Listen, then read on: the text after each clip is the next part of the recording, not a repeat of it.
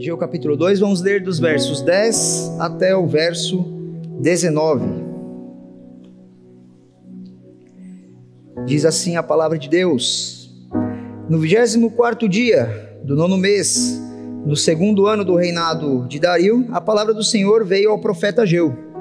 Assim diz o Senhor dos Exércitos: Faça aos sacerdotes a seguinte pergunta sobre a lei se alguém levar carne consagrada na borda de suas vestes e com ela tocar num pão, ou em algo cozido, ou em vinho, ou em azeite, ou em qualquer comida, isso ficará consagrado? Os sacerdotes responderam: Não. Em seguida perguntou a Ageu: Se alguém ficar impuro por tocar num cadáver e depois tocar em alguma coisa dessas, ela ficará impura? Sim, responderam os sacerdotes: Ficará impura. Ageu transmitiu esta resposta do Senhor: É o que acontece com este povo e com esta nação. Tudo o que fazem e tudo o que me oferecem é impuro.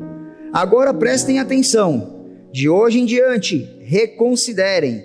Em que condições vocês viviam antes que colocasse pedra sobre pedra no templo do Senhor? Quando alguém chegava ao monte de trigo procurando 20 medidas, havia 10. Quando alguém ia ao depósito buscar vinho para tirar 50 medidas, só encontrava 20. Eu destruí todo o trabalho das mãos de vocês, com mofo, ferrugem e granizo. Mas vocês não se voltaram para mim, declara o Senhor. A partir de hoje, 24 dia do nono mês, atentem para o dia em que os fundamentos do templo do Senhor foram lançados. Reconsiderem: ainda alguma semente no celeiro?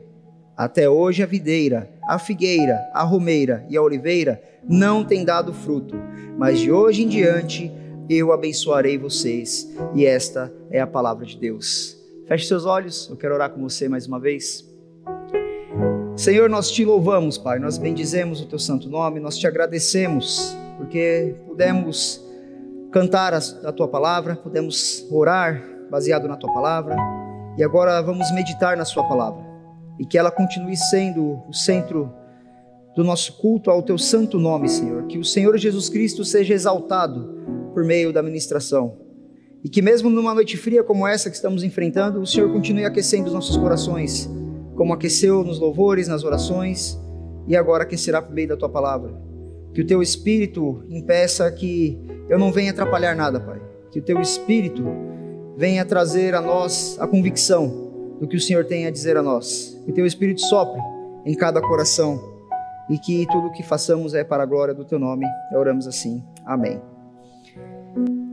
Estamos na nossa terceira mensagem da nossa série. Se você ainda não acompanhou nenhuma das mensagens, eu te convido a visitar as nossas redes sociais, no Spotify, no YouTube, para você se encontrar dentro da nossa série, dentro do que falamos até agora. Mas eu vou recapitular rapidamente o que nós já falamos aqui no primeiro domingo, o pastor Isaac falou sobre a mediocridade, o slogan da mediocridade.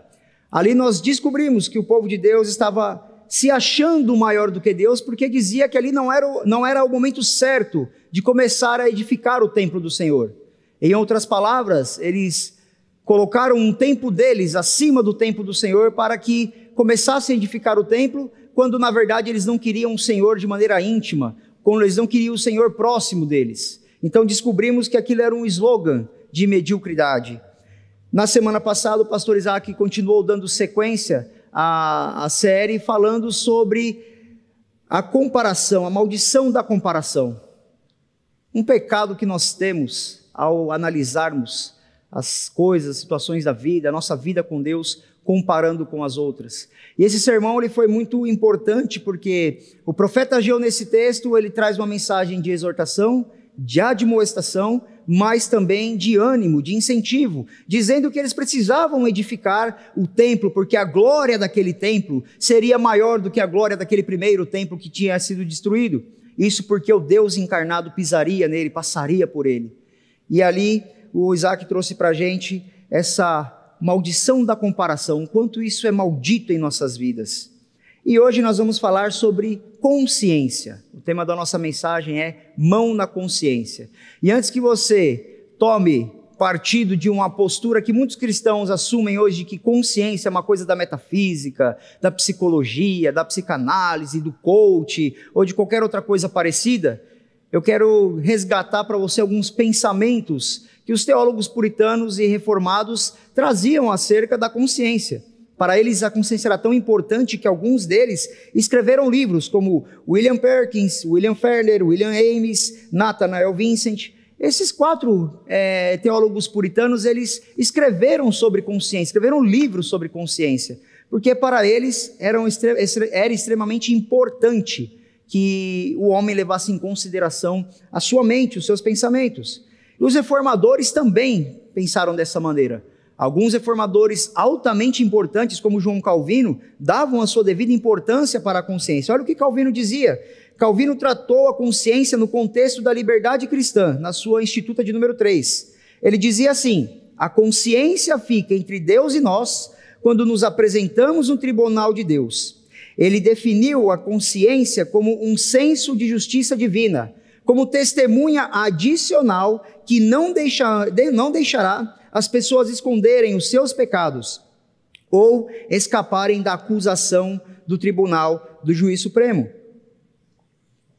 A teologia puritana dava tanta importância para a consciência que, para eles, a principal tarefa do pregador era despertar e orientar a consciência humana. Ou seja, se um pregador não despertasse a consciência do homem em relação ao seu pecado, à sua santidade, à sua vida com Deus, a pregação dele foi praticamente ineficaz. Os puritanos pensavam dessa maneira. Lutero não ficou para trás também. Dentro dessa teologia reformada, Lutero inclusive usou um argumento respaldado na consciência quando ele foi convocado pelos líderes da igreja da sua época para se retratar de supostas heresias que ele escreveu nos seus livros. Olha o que Lutero falou: Minha consciência é prisioneira da palavra de Deus. Não posso e não irei me retratar de nada, pois ir contra a consciência não é correto e nem seguro. Em outras palavras, Lutero queria dizer que ir contra a própria consciência põe em risco a nossa própria alma.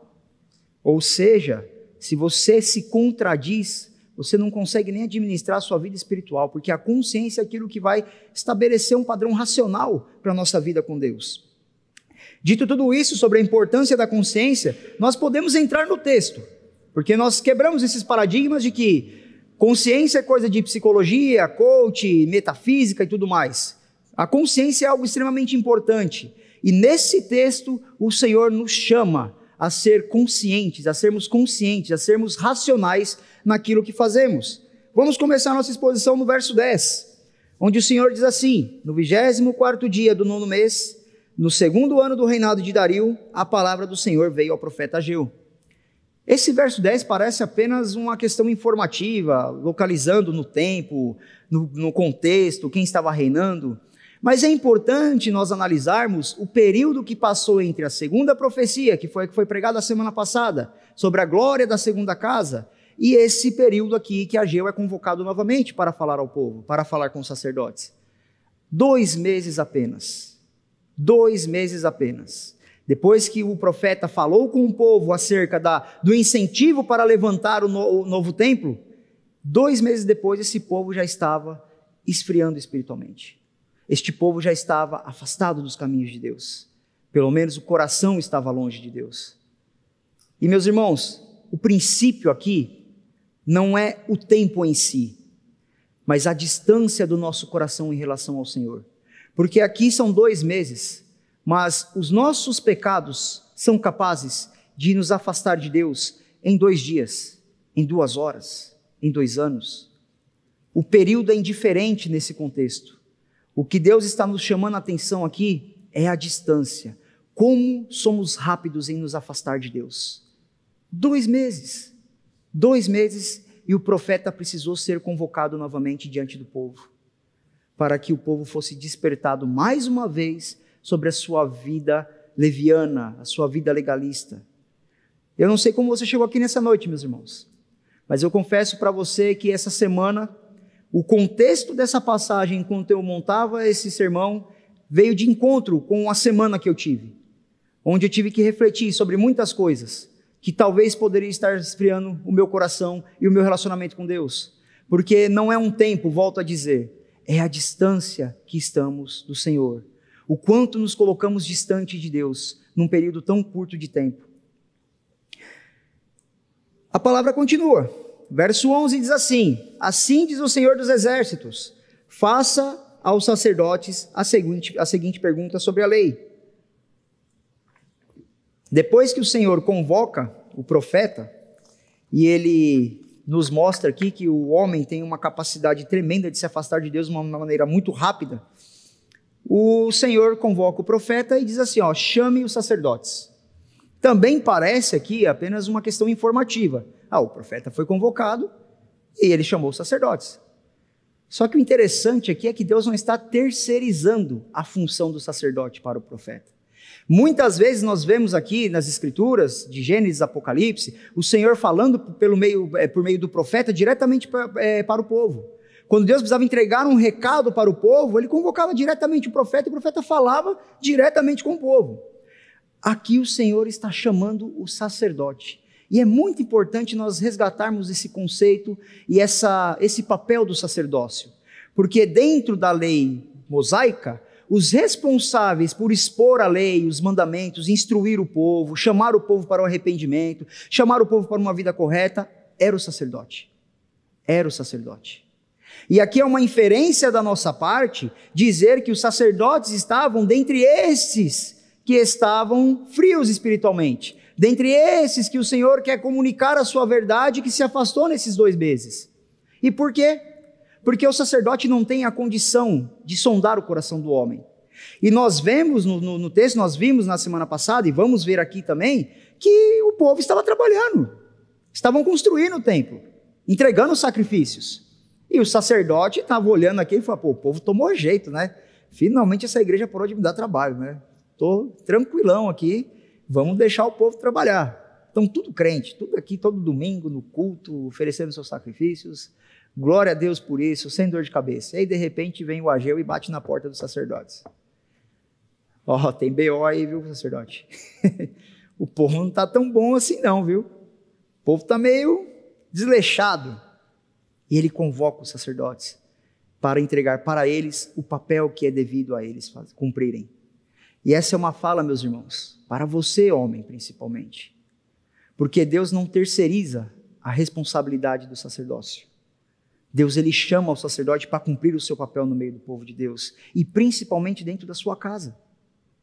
Quando eu estava preparando esse sermão, eu comecei a me perguntar como que eu poderia ilustrar essa questão da terceirização do sacerdócio, né? E eu me lembrei quando eu e minha esposa estávamos procurando a escola para o Pedro, né? O Pedro saiu da escola pública e fomos procurar uma escola particular para ele. Fomos em algumas escolas, visitamos, gostamos de algumas escolas e fomos numa escola confessional, que essas escolas que a gente fala que é escola de crente, né? A gente tem esse costume, ah, tá, meu filho estuda numa escola de crente.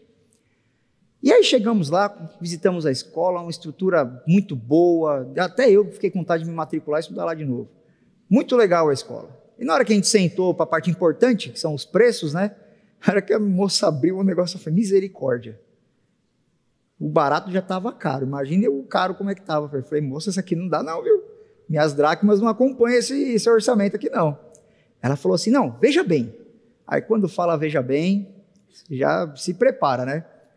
Ela falou: aqui o seu filho vai ser bem instruído, o seu filho vai ter os melhores professores, o seu filho vai ter ah, os melhores ensinos, as melhores apostilas e ainda mais, como se fosse um bônus assim, né? Seu filho vai ter instrução espiritual. Ele vai ser instruído na palavra de Deus. Aí eu falei, tá, ok. Falei para a Fábio, falei, gente, o negócio está errado aí.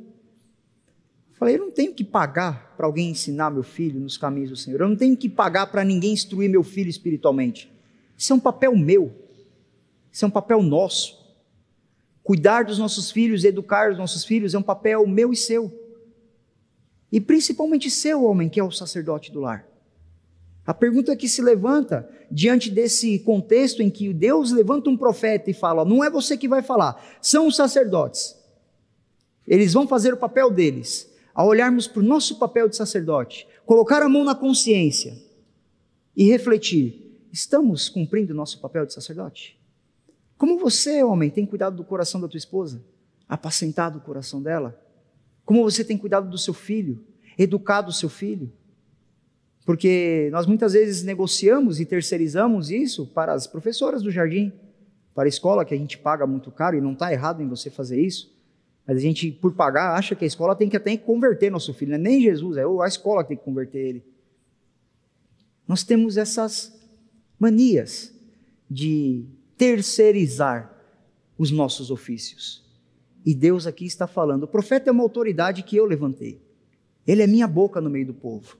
Mas quem vai comunicar ao povo essas verdades são os sacerdotes. Considerem, homens, reflitam, ponham a mão na consciência. Como você está cuidando da sua casa? Como você está se comportando no seu trabalho? Como os teus filhos te veem? É bem engraçado a... e ao mesmo tempo trágico, tá, gente? Porque o que eu vou falar aqui, entendam, não é para me gloriar, porque vocês vão entender, tá? Certa vez eu e a Fata estávamos nos trocando para ir para vir para o culto. E, meu, casal com dois filhos, para estar nove horas na igreja, casal com dois filhos e relógio não combina. Com um filho já não combina, com dois então é pior ainda. É, troca a criança, faz o café, ah, ele sujou a fralda, ah, eu não me maquiei ainda, ah, eu não penteei o cabelo, ah, eu estou fazendo a barba, estamos tá, fazendo um monte de coisa em meia hora para poder sair para não chegar atrasado no culto. E aí, no meio desse caos que nós estávamos ali, o silêncio impera. Com duas crianças em casa, o silêncio impera. E é, fica mais grave quando uma das crianças é o, o meu Henrique, que é bem agitado, né? E aí eu falei, meu Deus, o que está acontecendo? E aí eu percebi que a porta do quarto deles estava, estava fechada.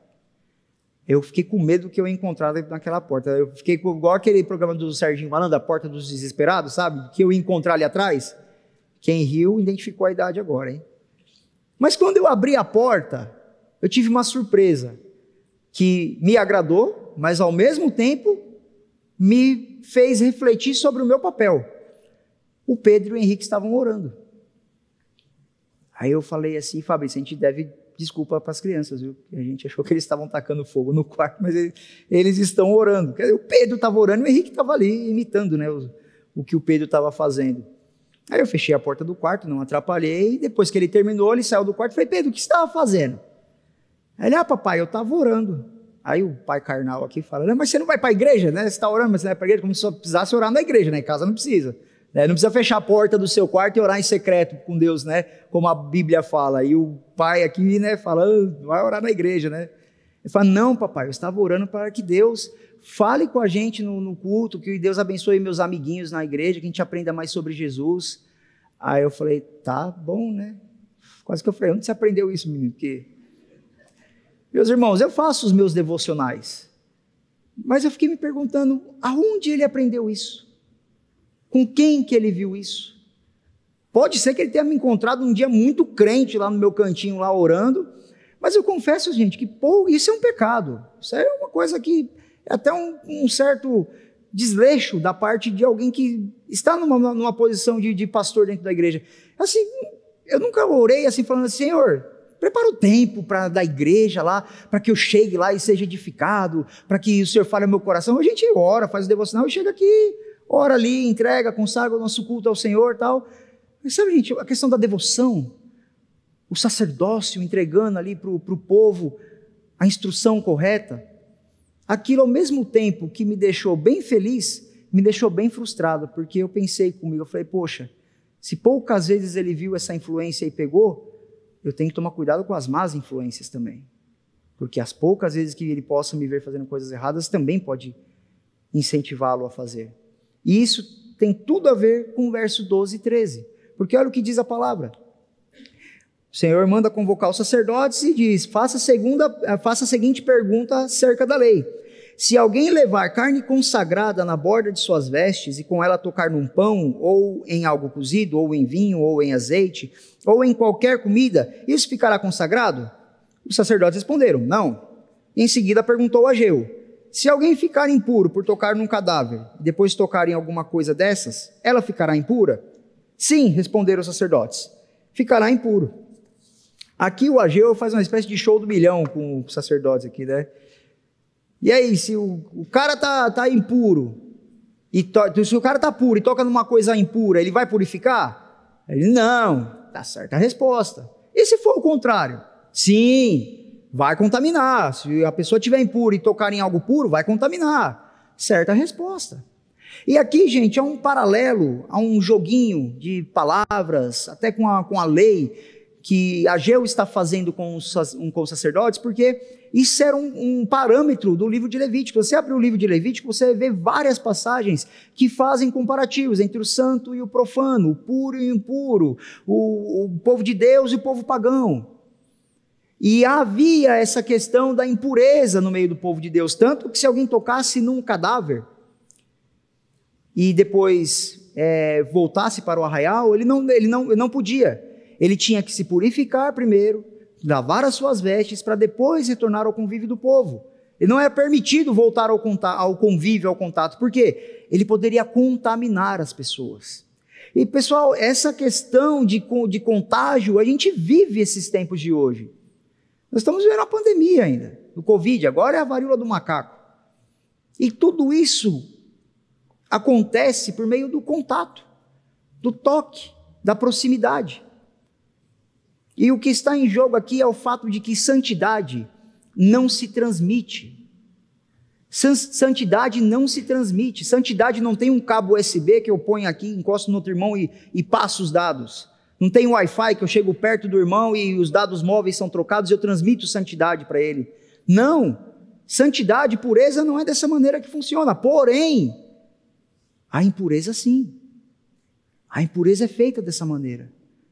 Porque muitas vezes, meus irmãos, onde nós pisamos com uma vida leviana, a gente contamina. A forma com que a gente trata nossos filhos de maneira leviana contamina a nossa família. A forma com que a gente trata nossas esposas, que você trata o seu esposo, contamina. Contamina o coração, contamina a vida, contamina a casa, contamina tudo. Santidade não se transfere, santidade se vive. Santidade é prática, é renúncia. Santidade é dizer não ao pecado. Santidade é você dizer não à impureza. Santidade não é simplesmente você fazer as coisas no meio do, da igreja, subir para pregar aqui ao domingo, tocar. Não. Santidade é uma vida de renúncia. E a única pessoa que é capaz de transferir santidade é o Senhor Jesus Cristo.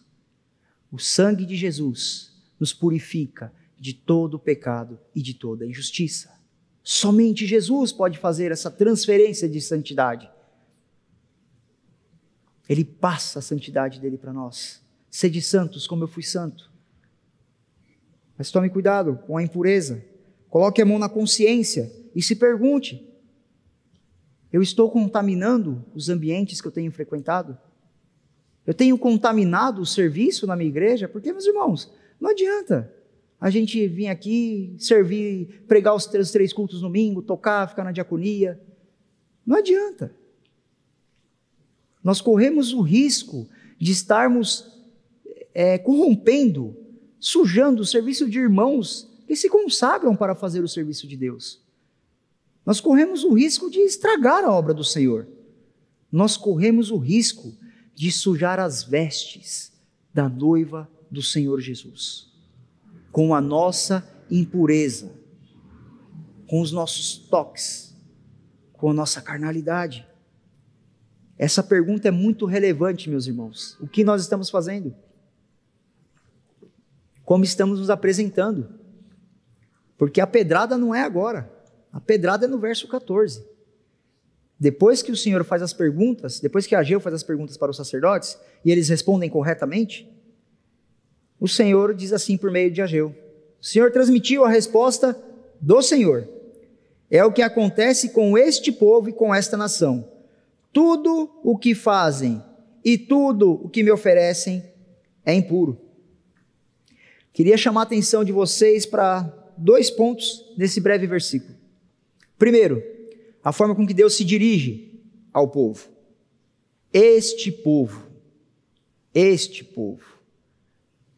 E há pouco tempo atrás, dentro desse contexto, né, antes do, do cativeiro, o Senhor apareceu, visitou o primeiro templo e falou em 2 Crônica 7,14: Este povo, meu povo, que me chama pelo meu nome, se orar, se humilhar, reconhecer os seus pecados, eu ouvirei dos céus, perdoarei os seus pecados e sararei a tua terra.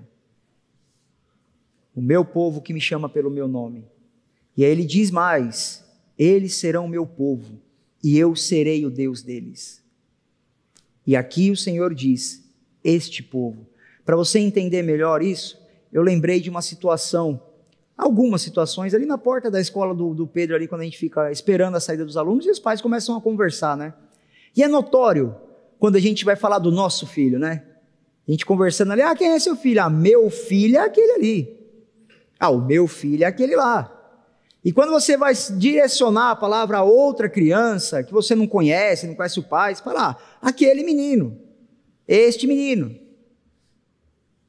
Não há proximidade, não há grau de intimidade, não há familiaridade quando você se direciona a uma pessoa que você não conhece. Mas quando você tem intimidade, quando faz parte da sua família, da sua vizinhança, como Isaac falou no primeiro, no primeiro sermão, ele fala, meu povo, meu povo. Aqui ele fala, este povo, esta nação. Ele não chama de meu, ele chama de este. Meus irmãos, como nós temos nos encontrado diante de Deus? O que Deus tem pensado de você? E eu sei que a gente não tem essa resposta, porque é impossível sondar a mente do Senhor, né? Mas eu tenho certeza que se você pôr a mão na sua consciência, visitar o seu coração e ponderar sobre as obras que você tem feito, o estado do seu coração, você vai poder ter uma breve noção de como Deus olha para você porque quando eu fiz esse exercício, bateu um certo desespero. Este povo, este pastor, este diácono, este músico, este servo, este voluntário, é muito diferente quando o Senhor fala, meus pastores, meus diáconos, meus servos, meu povo. Este, meu. Há um paralelo muito grande aí. Há uma diferença enorme. E, esse, e essa fala do profeta Gil ecoa na linha do tempo. Porque se você abrir a sua Bíblia em Mateus 15, você vai ver que o Senhor Jesus, dentro da sinagoga, quando vai falar dos fariseus, ele fala: Este povo me louvam com os lábios, mas o coração está distante de mim.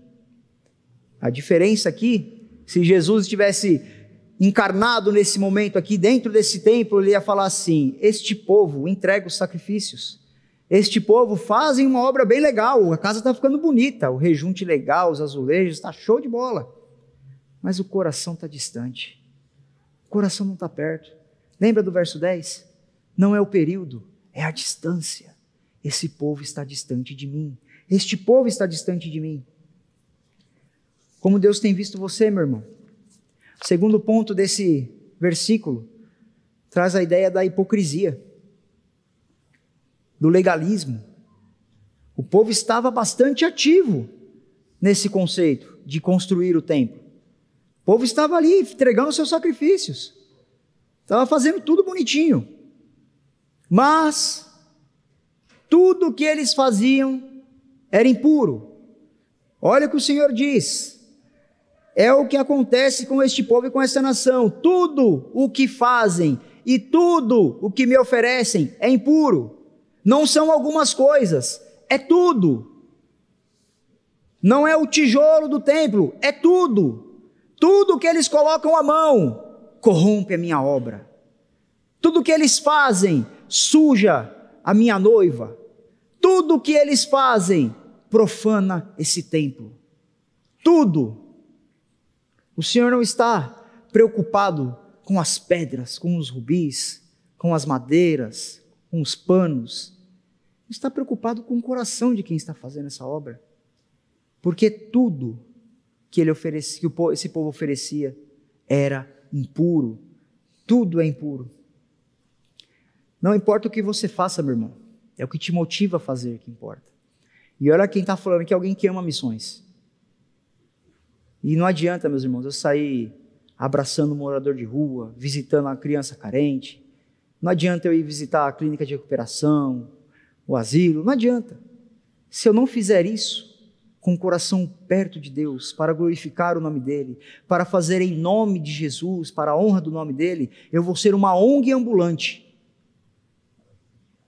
O que qualquer um pode fazer, qualquer religião pode fazer. Mas o povo de Deus precisa ser diferente. É necessário que sejamos os pés e as mãos do Senhor aonde pisarmos. Assim, não tornaremos essas obras impuras, não iremos corromper a obra do Senhor. Tudo o que esse povo oferece é impuro. Tudo o que esse povo faz é impuro. Tudo, tudo. Este povo deixa tudo impuro. Mas o Senhor nos chama para pôr a mão na consciência.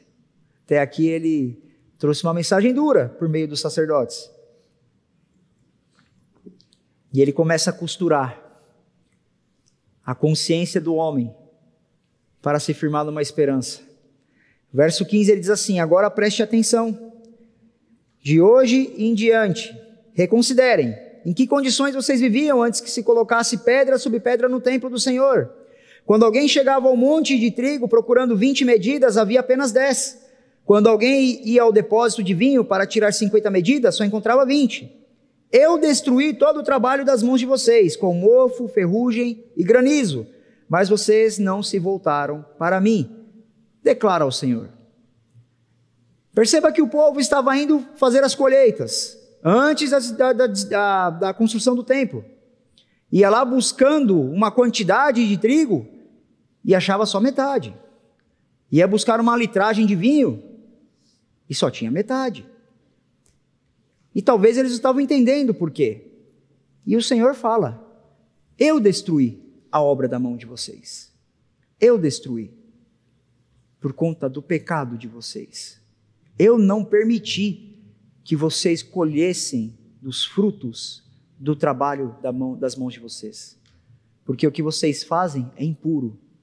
E eu trago essa desgraça na vida de vocês. Meus irmãos, tem coisas na nossa vida que acontecem. Tem luto que nós passamos.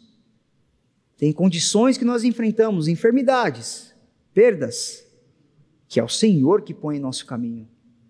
Não porque Ele é mau, não porque Ele é o autor do mal, não porque Ele quer castigar um povo, porque Ele é um Deus juiz que está com um cajado lá em cima batendo na cabeça das pessoas. Não. Eu fiz tudo isso, mas vocês não se voltaram para mim. O sofrimento, meus irmãos, é o megafone do Senhor para que nós possamos voltar o rosto para Ele. O Senhor, a cada vez que nos coloca numa prova, numa condição de sofrimento, Ele está falando: tira o olho dos lagares de vinho, tira o olho do trigo, da colheita, coloca o olho no meu filho. Pare de olhar para o trigo e olhe para o pão da vida. Para de olhar para o vinho e olha para o sangue vertido na cruz. É para lá que vocês têm que olhar. A colheita eu dou conta. Quem faz chover, quem fecha o céu, quem dá o fruto sou eu. Não é o trabalho das mãos de, das mãos de vocês. Estou dando o privilégio de vocês participarem da construção do templo, mas eu não vou habitar lá. Eu vou habitar em vocês. Parem de se preocupar com o trigo, com o vinho, e eles estavam preocupados porque eles já haviam lançado as sementes aqui e estavam colhendo metade. O que vai ser de nós? Mas eles não sabiam, até aqui, que o motivo pelo qual eles estavam colhendo metade do que eles estavam plantando era por conta da impureza do coração deles, do distanciamento do povo para com Deus. E o Senhor fala: para de olhar para a colheita, para de olhar para o trigo e olhe para o pão da vida. Pare de olhar para o vinho e olhe para o sangue vertido na cruz. Eu quero que vocês se voltem para mim. Eu quero que vocês se voltem para mim. Eu quero que vocês olhem para o meu filho crucificado. Eu quero que vocês olhem para as obras que eu estou fazendo no meio de vocês. É o Senhor gritando para o homem: desapega dessas coisas terrenas, desapega dessas coisas da nossa peregrinação. Eu estou muito mais preocupado em preparar uma colheita eterna para vocês, não uma colheita terrena. Estou mais preocupado em habitar vocês do que vocês fazerem uma casa para mim. Verso 18. A partir de hoje, 24 nono dia do mês, atente para o dia em que os fundamentos do templo do Senhor foram lançados. Considerai, ou reconsidere, como está, deve estar na sua versão. Aqui o Senhor chama de maneira muito direta o povo a pôr a mão na consciência. Vocês estão olhando para essas coisas terrenas, passageiras, peregrinas. Vocês estão preocupados com o tempo. Vocês estão querendo substituir a santidade por sacrifícios. Não é isso. Pensem. E essa fala do Senhor, reconsiderem, desperta a gente acerca de como o homem dedica pouco tempo em suas mentes e pensamentos para medir o relacionamento que eles mantêm com o Senhor. E meus irmãos, essa semana foi uma semana bastante de bastante confronto para mim. E quando eu caí nesse ponto, peguei esse joguinho de palavras, essa repetição que o Senhor usa, reconsiderem, reconsiderem, põe a mão na consciência. Eu percebi que eu não estava tão certo quanto eu achei que eu estava diante dos meus dilemas. Eu percebi que os meus pensamentos estavam mais voltados para as coisas que eu estava fazendo do que para a motivação do meu coração realizando essas coisas. Eu percebi que o meu local de meditação não estava no Senhor, estava no ativismo, no legalismo da minha própria vida, do meu próprio trabalho, do meu próprio ministério. Considerem Quanto tempo vocês estão dedicando de pensamentos, de meditações, de relacionamento com Deus? Quanto tempo? É uma oraçãozinha de manhã, no final do dia, que às vezes a gente até dorme orando? Ou você tem dedicado o seu coração a Deus? Reconsiderem. Eu caminho para o final. A mão na consciência precisa nos levar à reflexão sobre a nossa vida. A consciência, vou voltar às palavras de João Calvino, ela serve como uma testemunha adicional, um senso divino que não deixará ninguém isento da acusação no tribunal de Deus. Nós somos indisculpáveis diante de Deus porque a todo tempo Ele está nos chamando para voltar nosso rosto para Ele, nosso olhar para Ele, nosso coração para Ele. O verso 19 diz assim: Ainda alguma semente no celeiro?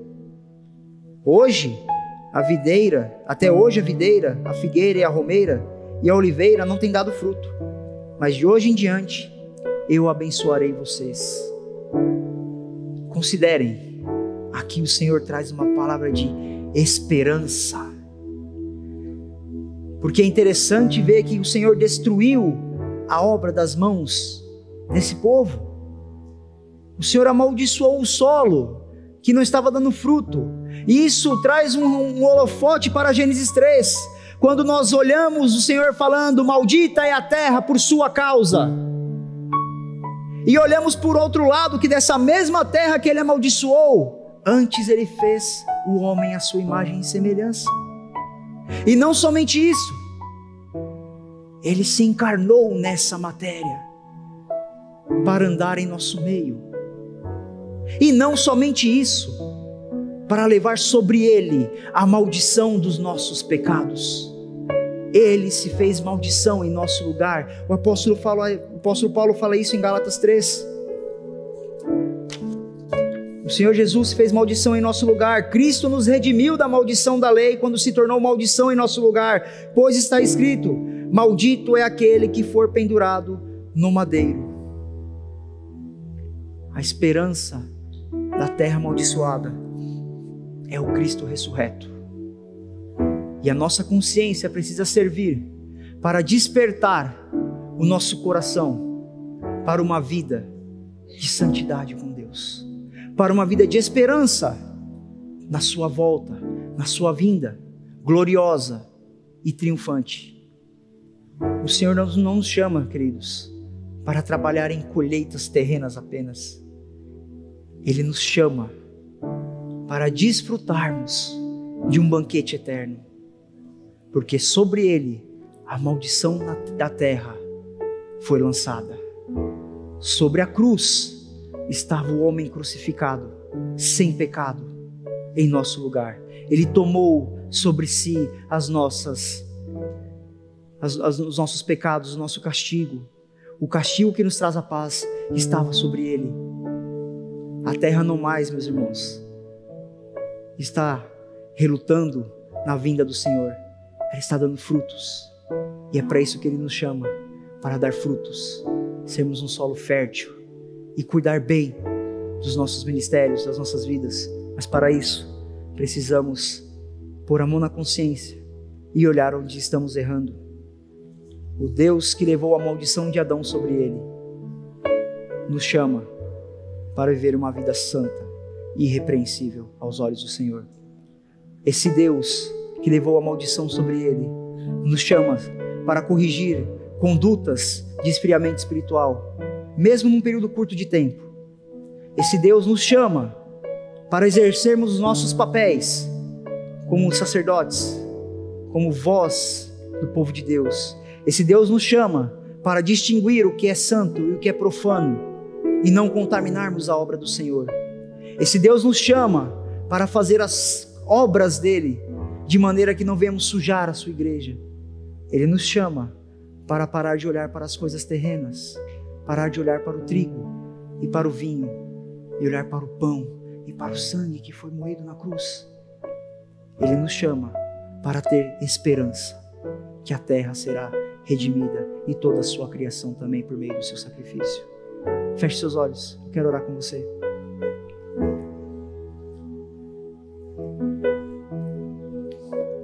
Obrigado, Senhor. Obrigado, Senhor, pela tua palavra. Obrigado, Senhor, pela forma com que o Senhor se comunica conosco.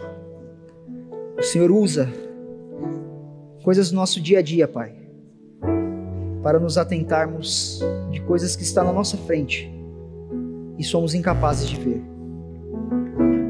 O Senhor nos chama, Pai, para renunciarmos uma vida de impureza, uma vida leviana. O Senhor nos chama para voltar o rosto a Ti, Pai. Os nossos sofrimentos, as nossas mazelas, muitas vezes são culpa nossa, Senhor. Na maioria das vezes é culpa nossa, Senhor. E o Senhor destrói, sim, as coisas que fazemos. O Senhor nos leva ao fracasso, porque fazemos tudo com vaidade, tudo com hipocrisia, tudo com legalismo, religiosidade. E quando o Senhor faz isso, o Senhor está falando: ei, olha para mim, volta o seu coração para mim.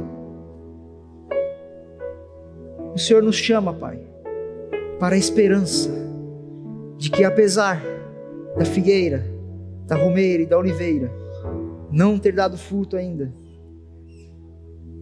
dessas coisas não ter nos dado o resultado que esperamos, o Senhor nos chama a confiar que o Senhor irá nos abençoar. E não somente isso, o Senhor nos dará a vida eterna. Que a nossa consciência nessa noite possa ser despertada pelo Teu Espírito para vivermos uma vida que agrada a Ti.